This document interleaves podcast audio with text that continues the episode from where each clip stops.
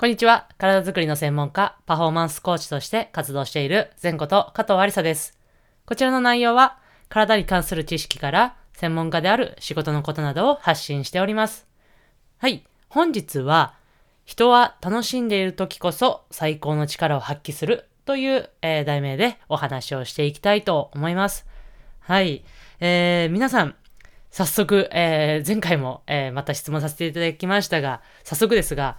皆さんは夢はありますか、えー、その夢は何でしょうか？あとはですね、あと、もう時間を忘れるくらいのようなワクワクすることって何でしょうか？ちょっと、えー、そんな、なんだろうなということを考えながら、えー、今回のお話を聞いていただけたらと思います。というですね、えー、先日、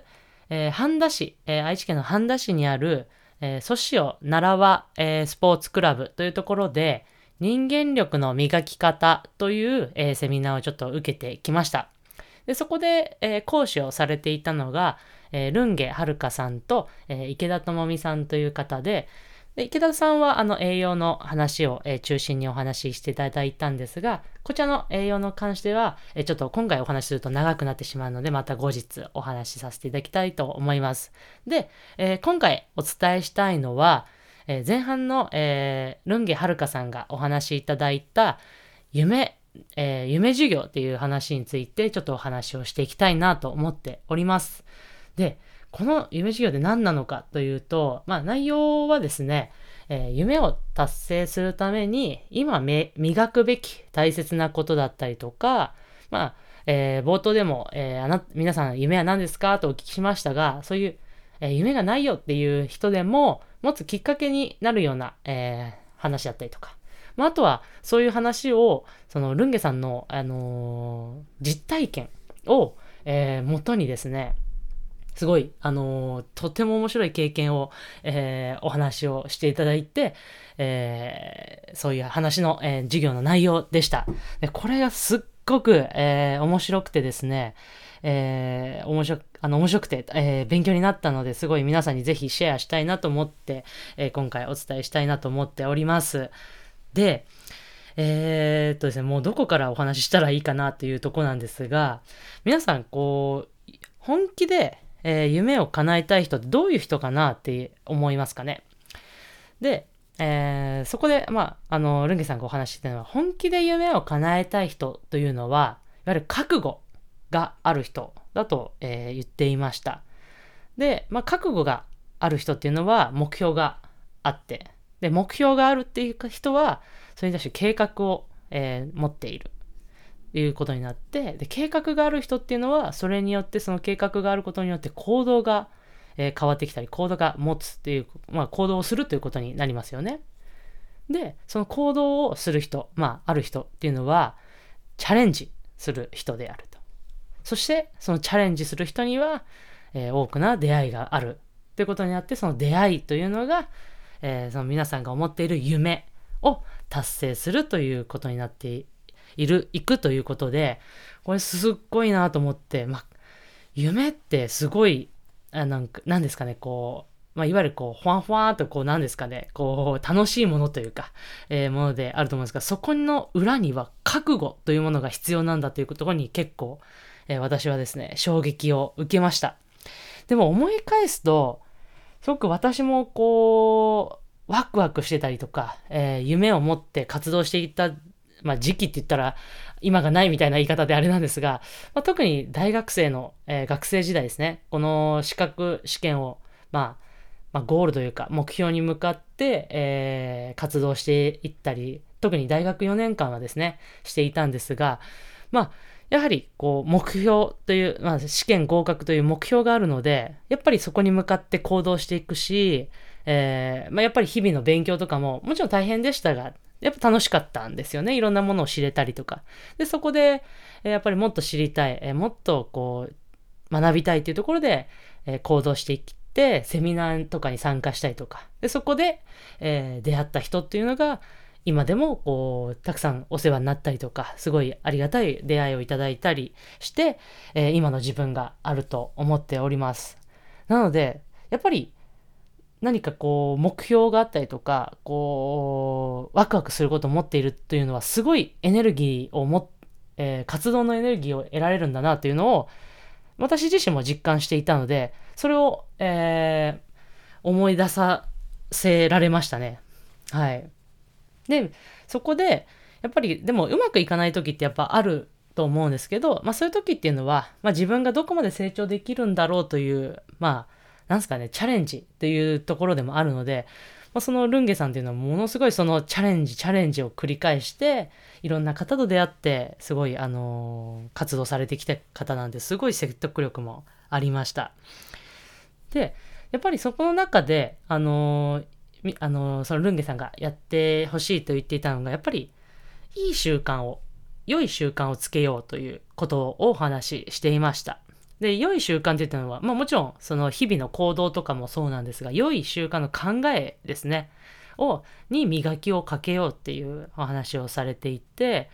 まあやっぱりいい考え方をすると、えー、やっぱり日常の選ぶ選択肢、何、何を選ぶっていうのも、やっぱりその中の選択肢も変わってき、変わって、やっぱ行動も変わってくると思うんですね。で、さっきみたいなその行動が、えー、習慣を、良い習慣を作っていって、良い習慣っていうのが、なりたい、こうなりたい自分だったりとか、そういうじなりたい自分の性格を作っていく。そして、そのなりたい性格の自分、自分自身を作ることによって、そういうなりたい自分になるためのその出会いとか、えー、素晴らしい出会いっていうのを引き寄せてくれて、で、そしてその出会いがまた素晴らしい人生を、え、歩むためのこうお手伝いをしてくれるというか、あの、素晴らしい人生を作ってくれるという、えー、習慣があるというのを聞いてですね、もうまさにそうだなと、本当に思いました。私自身も、こう、先ほどの大学時代の活動のことをお話ししましたが、あの、やっぱそこで活動で行った、そのインターンで、えー、まあ、チャレンジして、えー、行ったインターン先での出会いというのがすごく私の中で大きなターニングポイントとなっていて、まあ、そこでの出会いというのがすごく、えー、広が出会いで広がって、え、まあ、今私このがこの場に入れるのかなと思っております。だからやっぱりこの良い考え方をするっていうのはすごい大事だなと思いました、まあ、そういうところで、まあ、そのやっぱりなかなかこういい考え方を続けるっていうのはなかなかこう続かない